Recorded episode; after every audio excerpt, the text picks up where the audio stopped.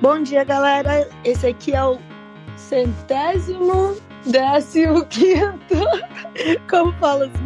Esse é o Eletrônica Café 115 e a gente tem um convidado especial hoje, o Thiago Melchior, que além de ter um monte de podcasts legais por aí e agora está com o Extended Mix. Inclusive participamos na semana passada de um episódio falando nossas expectativas para o Tomorrowland Around the World é, dessa vez a gente vai falar como foi a experiência do festival no final de semana.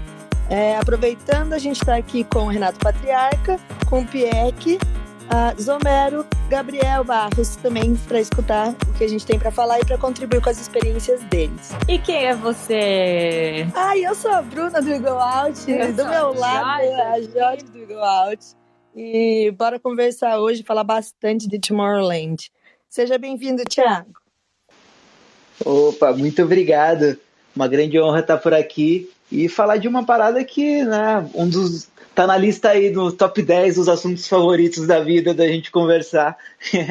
e a gente teve um papo muito massa sobre Tomorrowland. A gente falou até sobre as expectativas, mas também sobre as experiências de vocês, né, nas várias edições que vocês foram do Tomorrowland na Bélgica ou no Winter, né, no Tomorrowland Winter e etc e tal. E aí o que rolou foi que nesse nesse fim de semana aconteceu o Tomorrowland Around the World e eu tive aí uma oportunidade muito legal de ter feito a cobertura num grupo fechado, numa experiência que a Bex proporcionou e foi muito massa ter passado por tudo isso, mas eu já sou falador e aí eu já chego falando, então é, é, é sigam por aí. É, fica à vontade para falar tudo e não tem limites, a gente vai te perguntando algumas curiosidades, assim, umas dúvidas que a gente ficou de como foi a tua experiência mesmo, se você deu conta de administrar tudo aquilo, né? Porque é uma loucura, são muitas mensagens, a galera tá enlouquecida curtindo. Então, mas Antes de tudo, vamos só começar contando um pouquinho. Quem é o Thiago Melchior aí, para quem não se conhece? Apresenta. Se apresenta.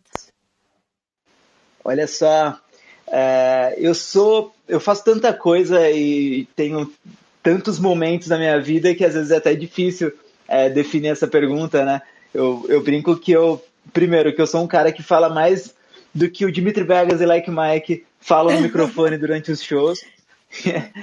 e eu, eu assim, basicamente eu sou tão apaixonado por música que eu gosto de falar sobre, que eu gosto de fazer, que eu gosto de produzir, que eu gosto de é, ter um podcast para expandir os assuntos, que eu gosto de fazer curadoria, que eu gosto de escrever, que eu gosto de, de tocar. Então, assim, nada. Eu, no fim das contas, eu nada mais sou do que um cara que é apaixonado por música eletrônica e por música em geral e que quer fazer música boa chegar em mais gente, sabe? Então, atualmente eu, eu trabalho na Hub Records fazendo a curadoria de uma das playlists e fazendo também o Sextou na Hub como host, apresentando lá e escrevendo o quadro, falando sobre os lançamentos. Tive por três anos o Boas da Semana na Play BPM, onde eu trazia os melhores lançamentos da cena brasileira de música eletrônica.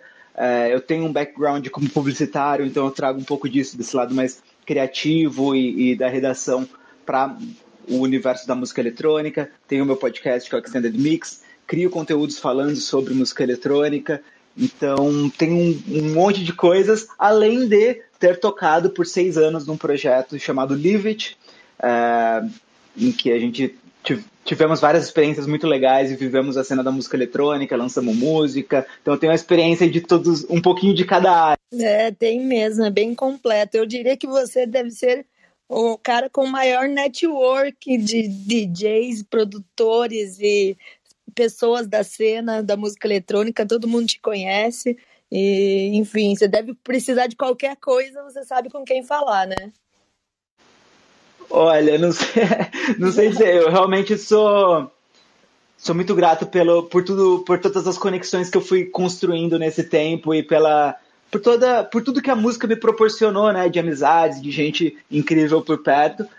Mas o, o, mais eu não diria, mas assim, que. tá na cola. que eu já vivi várias paradas e que acontece que eu, eu sei com quem falar. Agora, se as pessoas vão falar comigo, já é outra história. Se responder é outra coisa. E deixa eu te falar duas coisinhas. Uma é que Teus vídeos do Sextou são muito legais, muito boa, tanto a edição quanto o conteúdo, né? E toda vez que eu faço qualquer vídeo, edição que eu tô aprendendo, né? Uh, eu falo, putz, nunca vai ser tão bom quanto do, quanto do Melchior. E também eu queria te perguntar quantos boas da semana uh, você já fez? Quantas edições foram até você encerrar o ciclo? Nossa, que, que honra! Não, imagina, eu. Primeiro, agora com o Sextou na Hub, eu tenho. Eu tô, tô, tô, chique mesmo, porque eu tenho uma equipe, né? Gente fazendo coisas é, para me, me ajudar. Obviamente, o roteiro eu faço, eu faço uma pré-edição, eu já deixo tudo separadinho, gravo, faço o corre aqui. Mas tem os caras fodas da Vila, que, que é o nome da, dos editores, né, da, da produtora, que faz aquela edição final, e o, a identidade visual, por mais que eu tenha brifado lá no começo, quem botou a mão na massa e fez a parada ser lindona daquele jeito foi o Dalton, né, do DS Design, ah, que é muito brabo. Então, então, vamos dar os créditos, né? É, não, eu digo porque assim, é, é realmente não tem como, eu mesmo não, não chegaria naquilo ali sozinho. ah, então tá bom, não, mas tá muito legal. Você viu aqui que já estão falando que querem música no Sextou, viu? Eita, tem que lançar na Hub Records, vamos que vamos. Mas ó, além do além do, do Sextou na Hub, agora eu também estou assumindo algumas coisinhas, é, como a playlist Academia 2021 da Hub Records. Então, assim, se tiver música com energia mesmo, que for para levantar nove da manhã para ouvir podcast e malhar, aí pode me mandar. Agora, quanto ao Boas da Semana, eu, eu criei o Boas da Semana lá no comecinho, a convite do Vitor Flose, né, da PBPM, e segui com ele por 180 edições, algo mais ou menos por aí.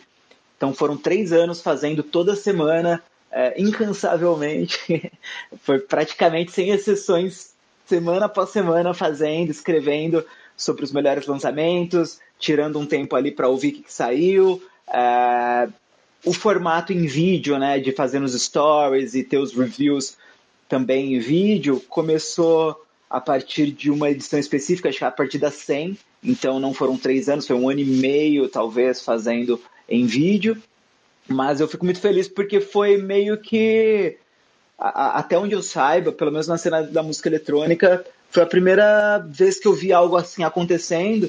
E até uma coisa que eu fico muito feliz de ver hoje em dia vários portais e várias várias pessoas fazendo, né? Tava até conversando no último podcast que eu participei justamente sobre isso, que o próprio Eagle Out tem um formato de indicações, né, de vocês, o a House Mag, a DJ Mag, né, a Play BPM continua com o Boas da Semana agora com a Letícia Azevedo, então assim, o que eu acho muito muito foda é que cada um foi evoluindo o seu próprio formato e, e hoje, né, que antes lá atrás a gente tinha uma dificuldade de ter canais em que o produtor de música eletrônica brasileiro conseguisse, né, botar sua música nos portais sem necessariamente ter sem, sem necessariamente ter um contato, um suporte maior dos portais e tudo mais, porque é difícil às vezes o portal poder fazer uma matéria para cada um da forma né, ideal e tudo, e tudo certo. Tem muito lançamento saindo toda semana e tudo mais, só que a partir deste tipo de iniciativa, a gente tem vários espaços e vários lugares em que as pessoas conseguem promover suas músicas. Então, quando você lança uma música, tem uma infinidade de possibilidades aí para ela chegar mais longe e muitas delas gratuitas, né? Então, isso eu fico muito feliz de ver acontecendo. É isso mesmo. E a gente, inclusive, como começou a fazer né, essa curadoria e, e ouvir os lançamentos, abriu muito a cabeça, sabe? A gente começou a conhecer nomes que não imaginava dentro do Brasil, né? Que estava produzindo, que já estava fazendo um trabalho legal, ou a galera que está começando. Então, é, foi legal a gente se aproximar quando a gente recebe né, um release. A gente já sabe quem é, já ouviu falar, já colocou uma música na, na playlist. Então, isso é bem legal para quando a gente é, enfim, acompanha. Então, acho que são as duas mãos, né? É, tanto do, do, produtor chegar aos sites, quanto os sites conhecerem uh, os artistas, né? Mais próximo. É muito legal isso. Com certeza, com certeza. E além disso, a, a gente acaba acompanhando a consistência né, e a evolução do, do artista no sentido de que às vezes alguém tá te mandando uma música e aquela música não cabe naquela semana ou não entra, não sei o quê, mas você tá vendo quem tá, olha, a cada mês lançando coisa nova, evoluindo, ó, oh, putz, lançou nessa gravadora, agora numa um pouquinho maior, agora numa um pouquinho maior, putz, o som tava de tal forma, agora tá melhor, então, ou tem uma consistência, né, no estilo de som que faz, é, que tá fazendo um bom trabalho, não só musicalmente, mas também né, na comunicação, no relacionamento, uhum. nas coisas todas, então você consegue enxergar esse todo, e a consistência é muito importante, então, quando é, é, muito difícil você analisar uma música pela música e ponto, assim, sem ver todo o cenário do artista, né? E quando você está fazendo isso toda semana, você acaba conseguindo ter uma visão maior sobre cada artista, por mais que sejam vários e por mais que seja, né, é, aos poucos, essa é uma construção que é interessante de se ter. Com certeza. Não dá para desistir na prime no primeiro não ali da, de um site, falar, pô, esse aqui não me apoiou, esse eu não falo mais, né? É, e é sempre ter uma boa abordagem, né? Eu acho que o que muda entre um dos principais pontos, né, fora, claro, a música, é a abordagem que você chega para um site, né, para um, um curador e a forma que você fala. Então a gente às vezes se assusta só de, de, da forma que alguém falou, assim, falou, pô, sabe, bota minha música aí, sabe? Tipo, o jeito, de, algumas formas de falar também influenciam bastante, né? E a, apresentação da pessoa, enfim. Acho que dá para aproveitar bastante é, essas dicas para quem quiser emplacar uma música aí para frente. E Ti, vamos voltar um pouquinho, a gente não ainda não falando do Tomorrowland, falando um pouquinho de você. O Pieck perguntou aqui como foi teu começo, teu início, voltando antes do Livet, como é que você entrou aí nesse mercado? Boa. Até aproveitando aqui que o próprio João Petri falou aí que vai lançar na, na Endless Music em setembro, então vai ter Sextou na Hub aí. Se, se nada mudar até setembro, né? O mundo. Mas não, com certeza vai ter um Sextou na Hub falando aí de João Petri, essa sonzeira que ele lançou mentira, nem ouvi ainda, mas vai existir. Então, é, como eu comecei na música, é, o, o que acontece? Eu sou relativamente novo na música eletrônica mas estou na música há muito tempo. O, o, que significa que eu comecei desde os 12 anos de idade, hoje eu tenho 28, é, a tocar em bandas, mas na minha infância eu nasci no sul de Minas, numa cidade do interior, é, minha mãe, tipo, eu, eu não fui esses caras eu vejo muita gente que cresceu falando, nossa, eu cresci ouvindo os álbuns do meu pai, e eu via Led Zeppelin na infância, e Daft Punk, não sei. Não, não ouvi nada disso, assim, não tinha um background musical muito grande. É, minha mãe gostava de Bruno e Marrone, era basicamente isso. Pouquíssimas coisas eu tive de algo musical, assim mesmo, na infância, fora o, o popularzão brasileiro, né? Mas a partir dos 12 anos de idade, eu tenho uma família muito grande, meus primos começaram a se a, a, a tocar e tudo mais e tocar né, instrumentos. E eu aprendi com eles, aprendi meio autodidata, a tocar violão, a tocar contrabaixo, dali a pouco fiz aula de baixo, comecei a, a me virar para poder tocar na banda da família, né, com meus primos, e a gente ficava ensaiando e não, não sei o quê, e começou no pop rock, assim, Tipo, meus primeiros, meus primeiros contatos era com Legião Urbana, com, essa, com esse tipo de, de coisa, né? Mas aí foi passando um tempo, eu fui é, conhecendo mais coisas, entrei no rock, e aí tive várias bandas de rock, de hardcore, né? Tive minhas primeiras experiências com tour.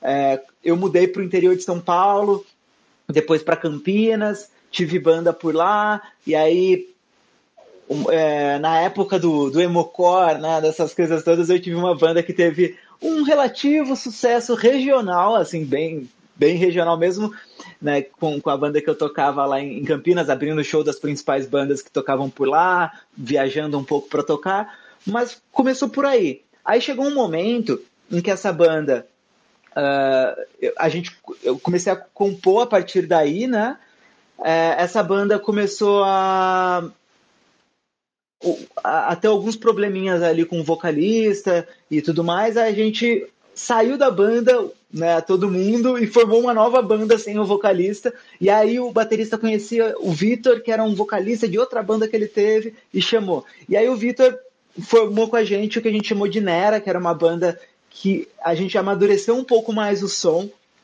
né? Começamos com uma influência meio do post-grunge ali, um lance o Nickelback das antigas, Audioslave, Linkin Park, uma pegada mais para esse lado, só que aos poucos esse som foi ficando cada vez um, mais pop, e o Vitor, ele era um cara mais velho, assim, do que, do que ele, é 10 anos mais velho do que eu, apesar de não parecer, e ele já gostava de música eletrônica, e eu não tinha esse, né, essa, esse background da música eletrônica. O máximo foram algumas coisas, tipo, ouvir gorilas lá atrás, é, Trio Tree, que é, já se envolvia mais com o universo de bandas.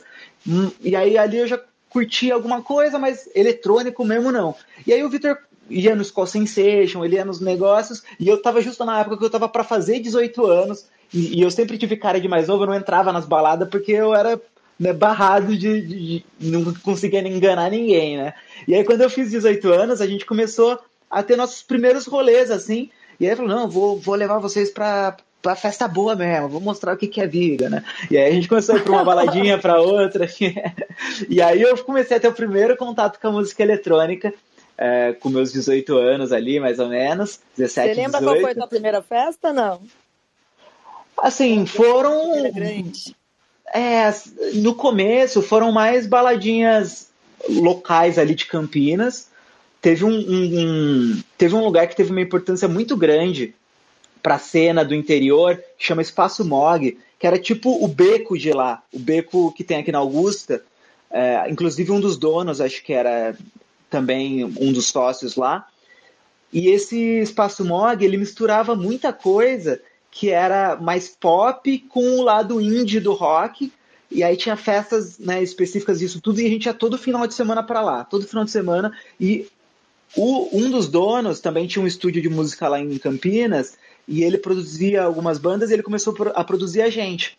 E aí, quando ele começou a produzir a gente, a gente começou a ter um pouco mais de contato com esse processo de produção mesmo, de é, chegar lá e mexer nas músicas que a gente tinha criado e achava que estava boa, aí mexia, não, vamos isso aqui começa dessa forma, não, precisa ter um hook melhor, precisa ter tal coisa. Foi o primeiro cara que falou para mim sobre Max Martin, sobre esses produtores por trás da música pop e comecei a me interessar mais por esse universo. E o que rolou foi que ele começou a introduzir algumas coisas mais pop na música, que a gente estava tentando fazer um rock, e aí a gente começou a botar alguns elementos eletrônicos, algumas coisas, e começou a misturar.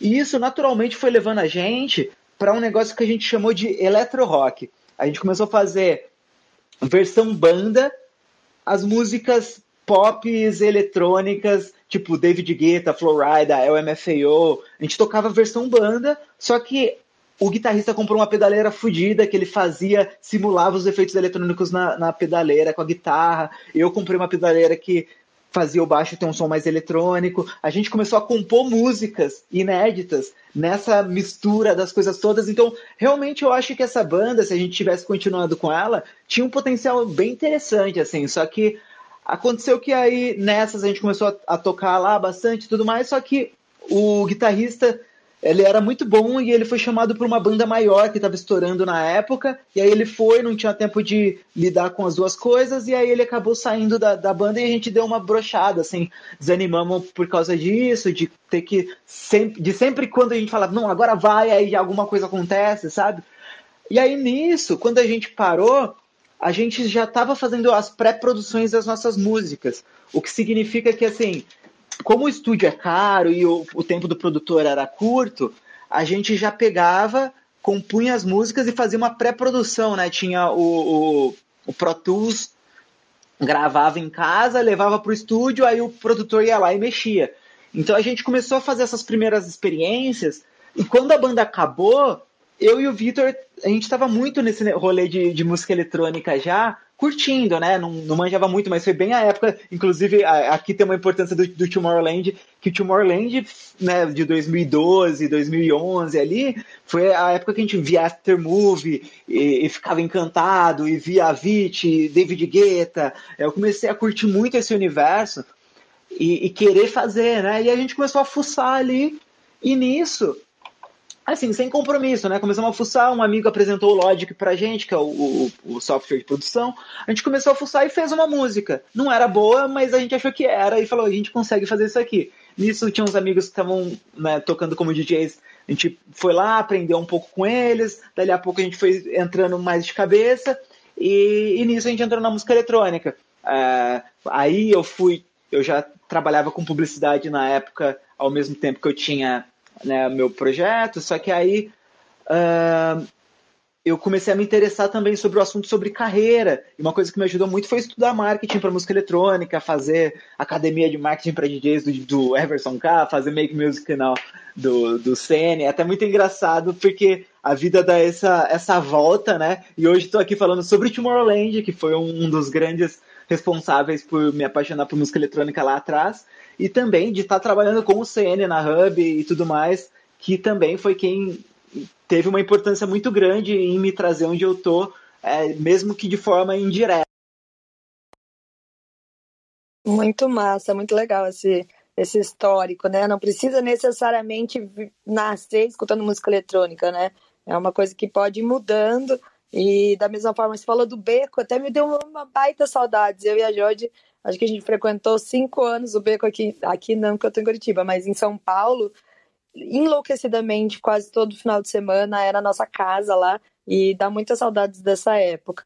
Mas é, dá para fazer essa migração mesmo, né, de estilos. Então eu comecei a fazer o, na cabeça da Jorge, bora pro eletrônico, bora pro eletrônico. Demorou bastante, mas uma hora a gente apresenta alguma coisa que a, que a pessoa vai gostar, né? Ela tem que só tá com a cabeça aberta para entender o que gosta e o que não gosta, mas a, sempre vai ter alguma janela, alguma é, forma de você conquistar a pessoa. Mas normalmente o David Guetta acaba sendo esse canal, né? Mas a princípio, enfim, esse lado mais EDM e tal é uma das formas, as portas de entrada para o estilo e depois a pessoa se desenvolve lá dentro, né?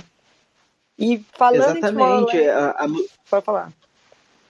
Não, desculpa, só, só complementando isso daí, é porque assim, realmente a música pop e o eletrônico mais comercial, é, ele acessibiliza demais, tanto que a gente vê aí hoje em dia o Alok sendo um grande representante aí enorme né, na cena que a gente tem, e que ele, assim, na, na cena eletrônica mesmo, as pessoas estão muito mais ligadas, sei lá, no vintage, etc., do que no Alok propriamente dito. Só que ele tem uma, um peso enorme em trazer pessoas que não, não conheciam ou não, não sabia muito de música eletrônica para o gênero. E eu vejo que assim, a música eletrônica ela para quem não conhece, ela era meio inacessível mesmo, porque você tem aquela imagem de que é putz putz, que é não sei o que, que é só rave, que é aquele tipo de som.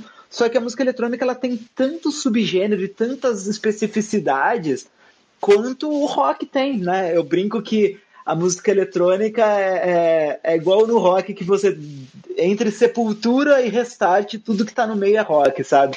E é tudo completamente diferente, né? E na música eletrônica é a mesma coisa. Você vai do house pro trap, pro o próprio funk, que é música eletrônica, se você for ver, né? Trance, aí você vai no subgênero do subgênero do subgênero, que aí você vai falar hoje sobre slap house e sobre, sei lá, tipo, como, como você define o desande para alguém que nunca né, ouviu música eletrônica. Então, é complicado.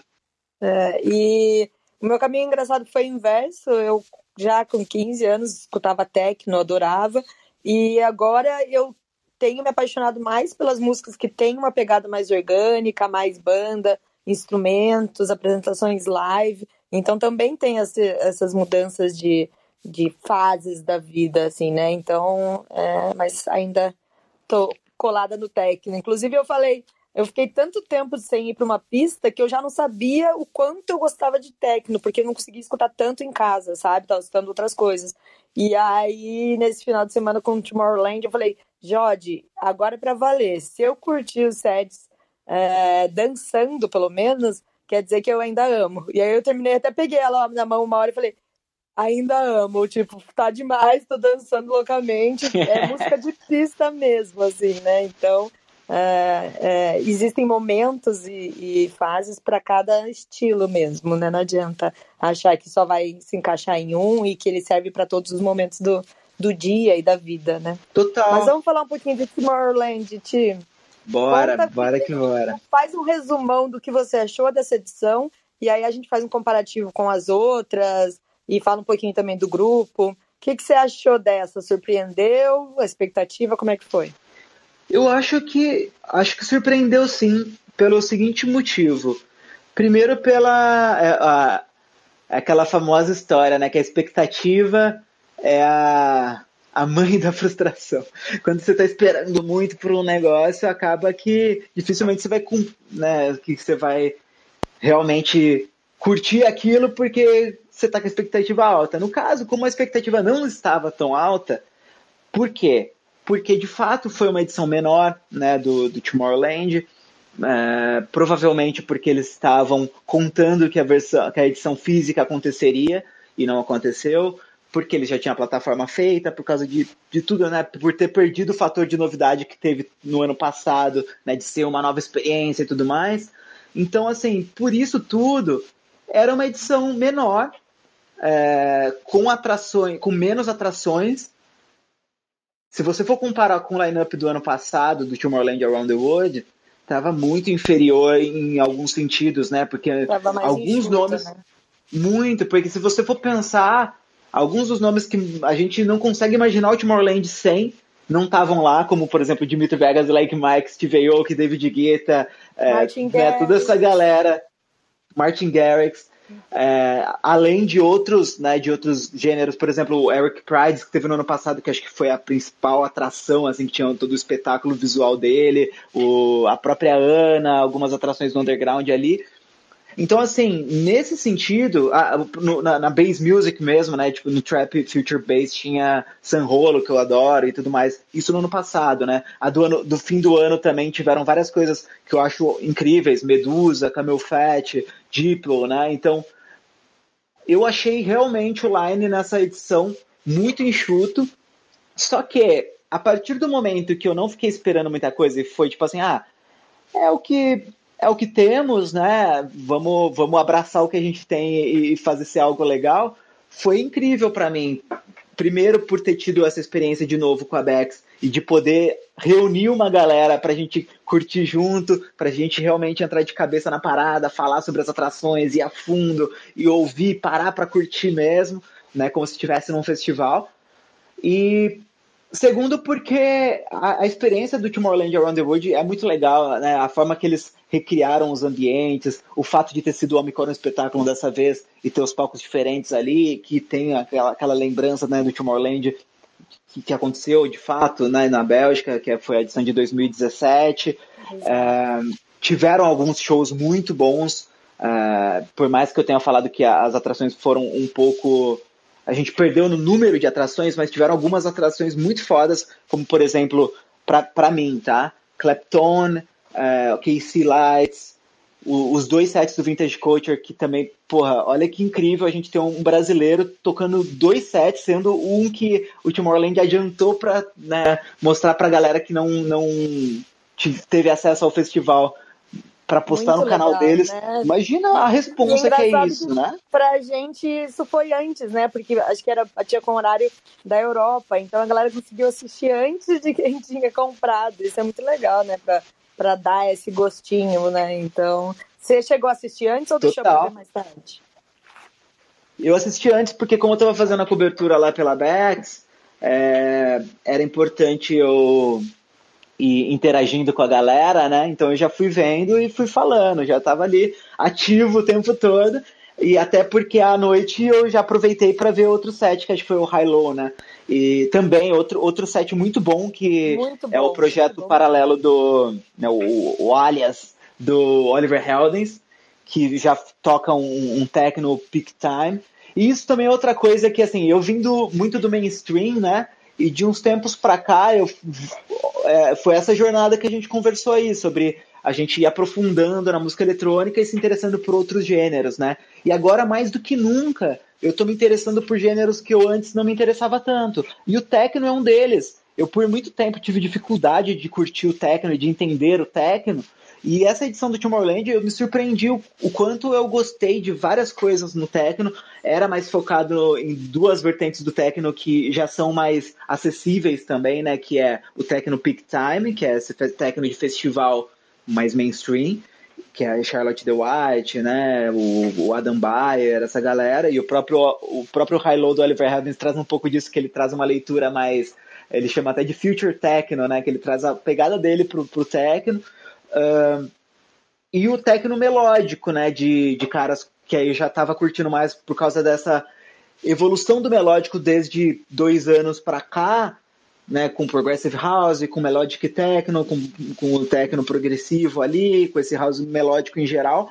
Então tem o Vans, Adriatic, essa galera toda que tava rolando, e o, o Kane Music, né, que é do Adam Port, o Rampa e o M, puta, incrível. Então também foi, foi um lado muito massa. Tiveram alguns palcos incríveis ali, muita coisa legal, assim. De fato, eu acho que a experiência do Tomorrowland Around the World, óbvio, nada substitui o presencial, mas quando você está se dedicando àquilo e tem e, e, compartilhando esse momento com outras pessoas para você se dedicar à parada é muito massa. E aí eles evoluíram algumas coisinhas, foi de leve, né? Tiveram até menos palcos, teve menos coisas acontecendo, mas o que eles tiveram, por exemplo, eles tentaram misturaram ali o, no visual 3D das coisas alguma coisa de pessoas. Você olhava e falava, caramba, você é uma pessoa 3D. E aí é, tinha isso rolando, né? Eu, eu tava nessa expectativa de como eles iam mudar ou mexer um pouquinho nesse visual. E eu senti diferenças. Eu achei que, no, primeiro momento, que ia ser igual ao, ao, aos outros, às outras edições, mas você via melhor, estava mais clara a pista, né? E com a pista mais clara, aí projeta mais a pessoa, né, até o pé, pelo menos, né? Porque antes ficava uma sombra preta embaixo e só o desenho de umas cabecinhas e umas mãozinhas. Agora eles trouxeram um pouquinho mais de luz, aí você via as pessoas, dava uma. Assim, você conseguia se distrair um pouquinho com isso, sabe? A, a entrar nesse clima. Então eu achei que nisso eles deram uma melhorada mesmo. E... Total, total. E eu acho que eles de fato filmaram pessoas ali, que eles às vezes eles botavam uma galera ali na frente, no front mesmo, mostrava as, a, pessoas reais dançando como se estivesse no festival, sabe? E, e, isso não é 3D, não é possível. É, é uma tecnologia, uma mistura mesmo, né? Eles trazem as caras um pouco dos vídeos, né, dos aftermovies e coloca ali na, na plateia. Isso é muito legal, nas gravações que eles têm. Então, deu uma, uma mexida, eu achei que deu uma, uma melhorada, pelo menos assim.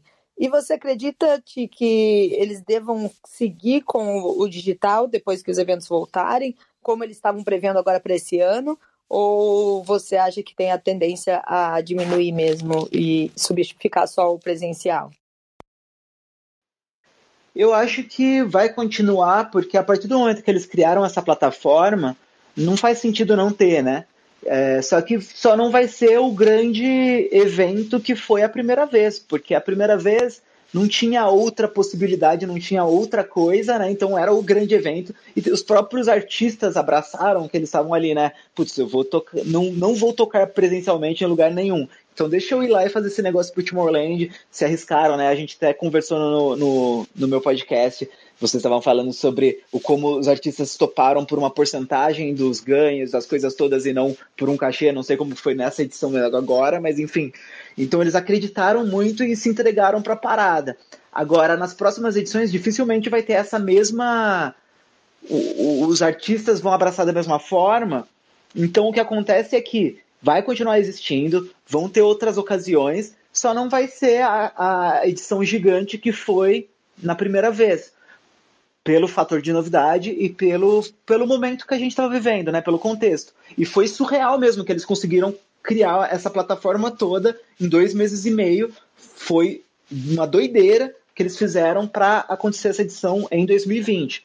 Em 2021, eles tiveram tempo de aprimorar e tudo mais, mas pouca coisa foi mudada do que de fato foi criado lá atrás. Então, assim, a partir do momento que existe essa, a, a plataforma ali, é, foi algo até que a gente conversou sobre como faz sentido para eles continuar tendo essa experiência, porque isso acessibiliza para pessoas no mundo todo que às vezes não podem ir para o festival presencial, de poderem ter uma, uma primeira experiência com o festival, ou de que não vai poder ir aquele ano, elas podem sentir um gostinho e tudo mais. Mas assim, é isso, vai ser uma coisa a mais, né? Não vai substituir, porém, vai ser algo a mais. Assim como as lives, né? A gente tem falado sobre, ah, com a pandemia aumentou tanta live, não sei o que e tal, ah, vai continuar ou não? A hora que tiver show vai parar.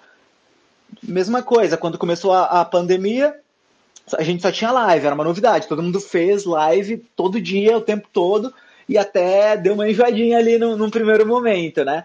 é, assim como a live não vai acabar, mas vai diminuir, né? Já está diminuindo, mas assim, é isso, é uma nova possibilidade, é uma, um, um, formato a mais para poder comunicar com mais gente, com muita gente que não pode estar tá presencialmente lá, é, queira ou não, é o que a gente estava é, vendo aí também, que tem um, um, ingresso de 25 euros, né? Que para a gente acaba ficando caro porque o real está desvalorizado perante a, a, outras moedas, mas, queira ou não, é um valor super acessível para quem está em diferentes partes do mundo conseguir ter um gostinho da experiência que é ir para um Tomorrowland. A partir daí, talvez isso faça a pessoa querer estar tá de fato lá presencialmente. Ou talvez seja, né, o, ah, é o que vai ter para esse ano.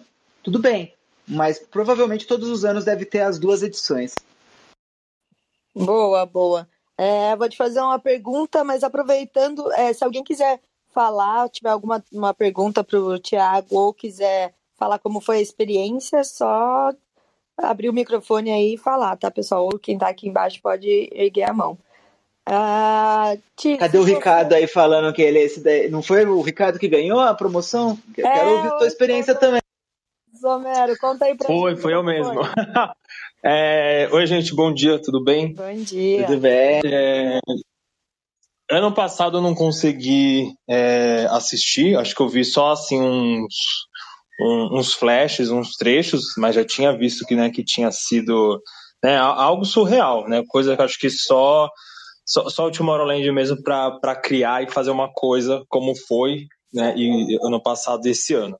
E aí esse ano com a promoção, né, uhul, né, consegui assistir, então a gente assistiu lá na sexta e no, no sábado, e, e foi incrível. É, eu, cheguei, eu fui nas duas edições aqui no Brasil, cheguei em três lá na Bélgica, então foi, deu bem para matar a saudade, né? É, vocês estão me ouvindo bem, gente? Que senão eu coloco o microfone aqui. Não, estamos sim. Estamos sim. E, e aí foi, foi, foi incrível assim ver. Então deu para matar assim, a saudade. É, uma das edições que eu fui foi justamente do Amicorum. Então, vamos dizer, ver o palco ali repaginado, maior, eu ficava sonhando. Falava, nossa, imagina se fosse isso de verdade, imagina se fosse né, um festival real é, numa cidade assim, numa praça, você vai andando e a festa tá na rua. É, tava viajando, assim.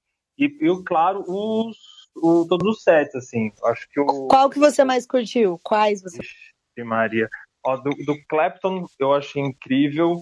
O Coach foi demais também.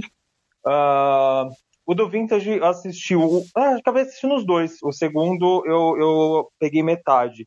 E, e, a mesma coisa, assim, eu achei incrível, tipo, um, um artista brasileiro tá lá, né, tocando duas vezes, né, eu acho que isso dá, dá, dá um orgulho para nossa cena, de que eles estão prestando atenção, né, também na gente. E só deu aquele gostinho de, né, de, de quero mais. Exatamente. O, o do Clapton foi engraçado, que era bem no horário do Offenbar. E a gente já tinha falado, né, Tiago, que, que era um set que a gente estava esperando e tal. A gente falou, cara, Sim. como que a gente vai fazer? Aí deixou o Clapton na, na televisão e o, a Jade ligou o celular, conectou no fone e, e a gente ficou curtindo o Offenbar enquanto nossos amigos estavam assistindo Clapton. E aí a gente dançava totalmente fora da música, né? Que tava rolando pra fora o som, mas nossa, foi um set demais, assim, só os hits, foi muito legal. Vocês vacilaram, porque o Clapton liberou antes também. Exato, não, vacil... é. é. vacilamos não, porque eles não queriam, mas a, a, o que a gente pensou na hora é isso, ah, vai dar para ver o Clapton depois, é, não que a gente não vá conseguir ver o Fembar, mas para vibe uhum. do momento era o que a gente estava precisando. Então ficou essa divisão assim. De, eu eu achei pessoas. engraçado que, que, até isso foi a mesma experiência do real, né? Do tipo, ah, que palco que eu vou, que, que DJ que eu vou assistir, né? Total. né? Porque também, de novo, né? No final dava os conflitos do tipo, quero ver um e também quero ver outro. E agora, né? A gente, é, a gente e a outra coisa com... que eu achei legal. Não, eu só ia falar que a gente estava com alguns amigos e a gente teve que fazer votação para ver. Para definir todo o line-up, assim, sabe? Então, assim, se a gente achou enxuto, né, e não tinham tantos palcos, já foi difícil, imagina se eles tivessem feito um, line-up full, né? É muito difícil de escolher, e gostos e fases de cada um, né? O que cada um escutou, é. o do Armin, que eu particularmente não sou é, assim a louca da fã, mas eu queria muito ver pelos últimos lançamentos e a hora que ele tocou as músicas, assim, tipo, foi demais, demais, sabe? Então eu acho que, que tem. Cada um tem seu momento com, com cada artista e é difícil separar, mesmo que você esteja num grupo pequeno, sempre vai ter as, as brigas de, de line-up, assim como você tem que uhum. arrestar o amiguinho no palco que você quer assistir lá no Tomorrowland. É, e, e você falou, e tem uma coisa até que eu, que eu quero colocar aqui é, para discussão, vamos assim dizer é, a gente ouvia falar muito, né, que por causa da pandemia, né, muito, muitos produtores, né, se enfiaram no estúdio e estão criando, né, música atrás de música. E acho que até muita expectativa era de, dos DJs aproveitarem e, e tocarem muitas das músicas novas ali.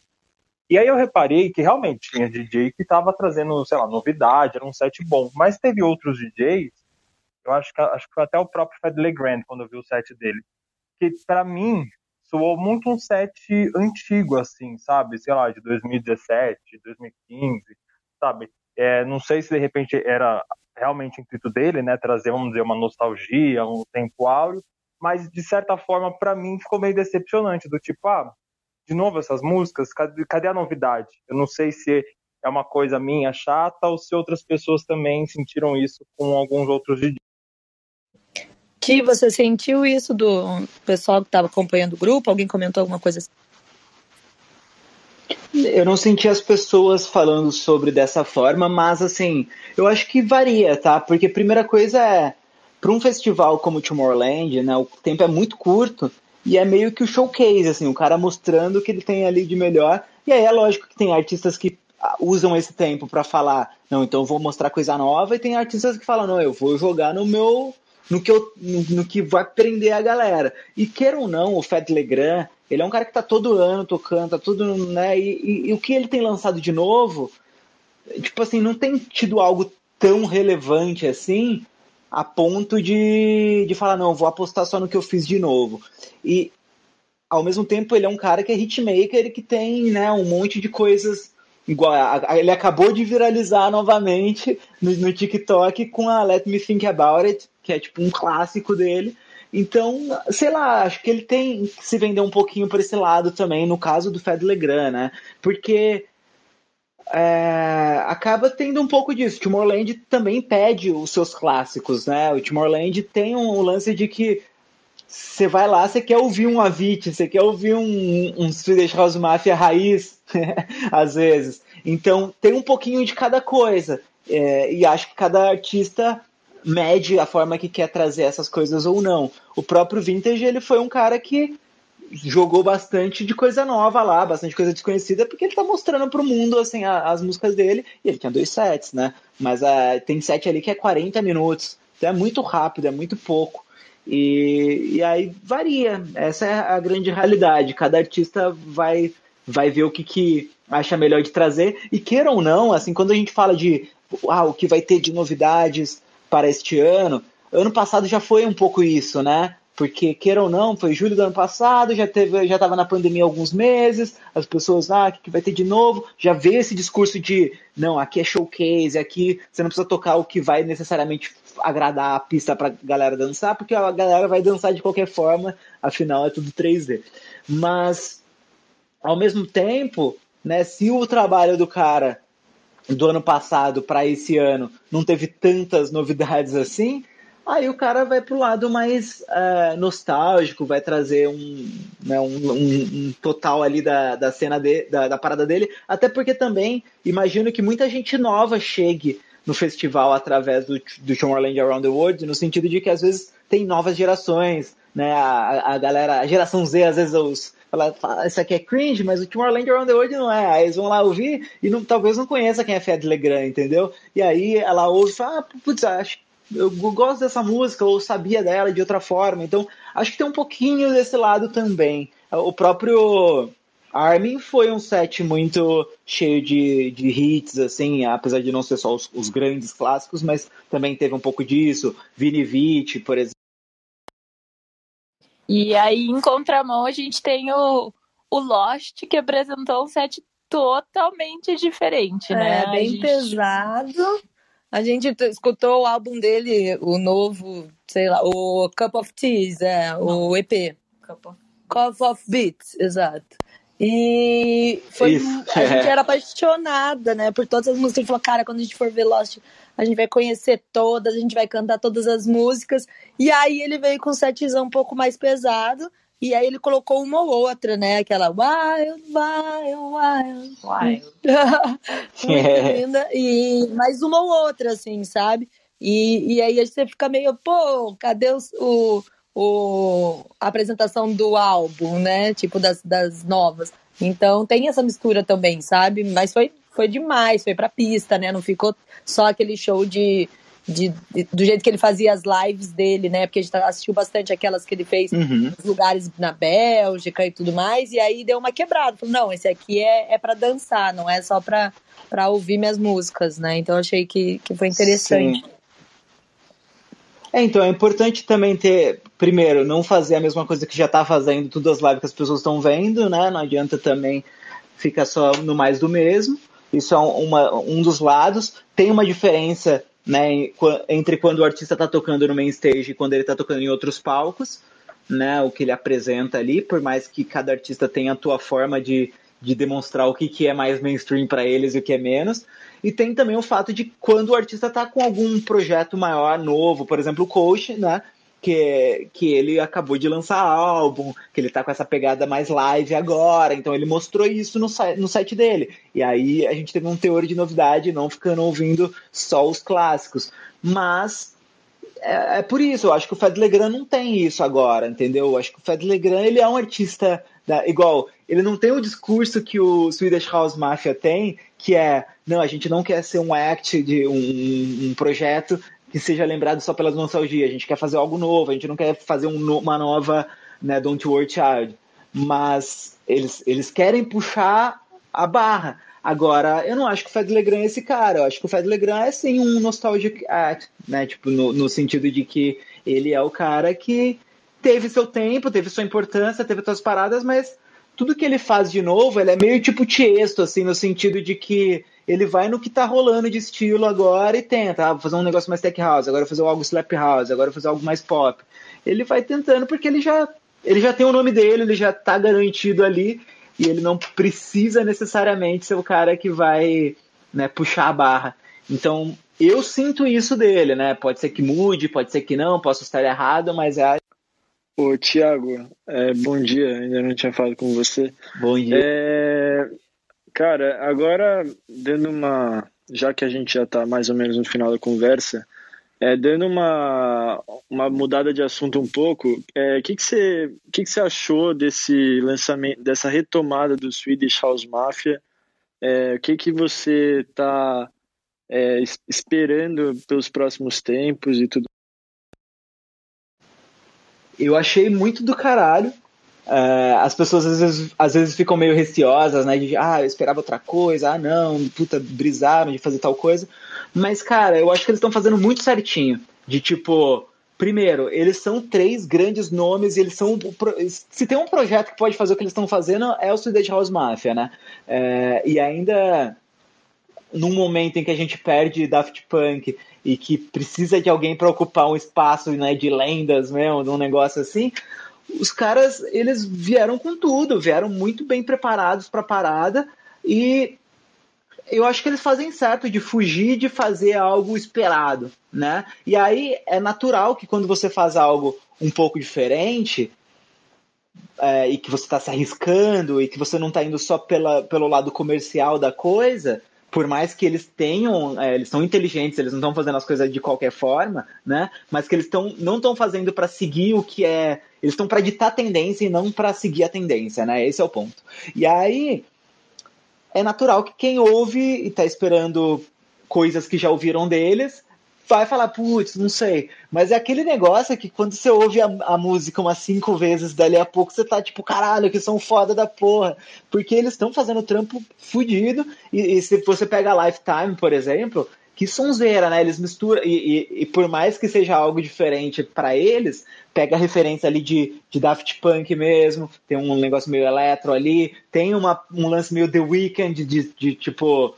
Na atmosfera e até tipo o que eles estão de manager agora e de, de equipe está muito relacionado a isso. Então, eles estão ali para fazer um espetáculo, um grande show e fazer uma parada. Então, eu fico muito ansioso para ver o que vai vir.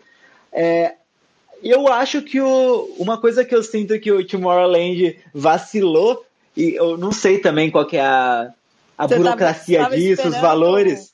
Um, um não, não tava, não tava, não tava. Mas se tivesse, imagina o que ia explodir de cabeça, né? Se o, se o, se o Swedish House Mafia surgisse numa, num show secreto, ou sei lá, de última hora, no Tomorrowland Around the World. Porra, né? Assim tipo, ia ser do caralho pra todo mundo. Uhum. Ia mesmo. E eu acho que o Tomorrowland, ele meio que não se esforça nesse sentido de, de falar. Ele meio que tem como certo, né? Ah, não, é isso e beleza. Mas não se esforça no sentido de, tipo, vou surpreender e botar essa parada que ninguém tá esperando e vá. Né? Então, isso eu sinto que poderia ter. Mas, de novo, é, isso é já sendo né, tipo o cenário perfeito, utopia aqui, né? Seria do caralho. Mas pensando nisso, o Swedish, o Swedish House Mafia eu acho super promissor, sim. Acho do caralho eles estarem abraçando essa parada. São três caras que, que têm. É...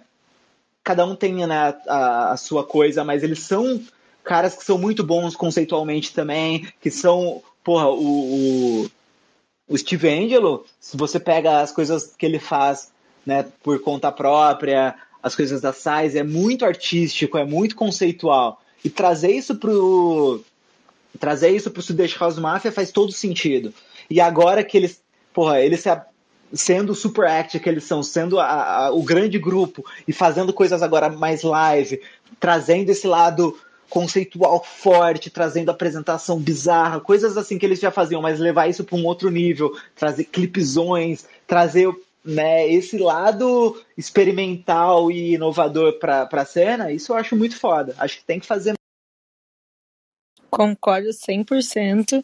E agora, para finalizar, é, eu queria trazer só um assunto de músicas de brasileiros que estavam presentes no Tomorrowland. Eu não sei se deu tempo, né, da gente identificar muitas, mas a gente sabe, viu o vídeo que uh, tanto Tale of Us quanto o Mind Against, é, eles tocaram músicas do, da Binary, né, da dupla, é, do, do, do casal, dos maravilhosos, da Cami e do René. E assim, muito legal né, essa visibilidade que eles estão ganhando, estão tendo várias, é, vários suportes nesse nível. E a gente viu também o Offenbach tocando The Dogs. Eu não sei se vocês chegaram a notar mais uhum. alguns. O uhum. que, que vocês ouviram? É, eu, eu não sei se foi o Offenbach que tocou a Infinity do, do The Dogs com Isso, o Isso, essa mesmo. Uhum. É. é. é teve, uhum. teve essa.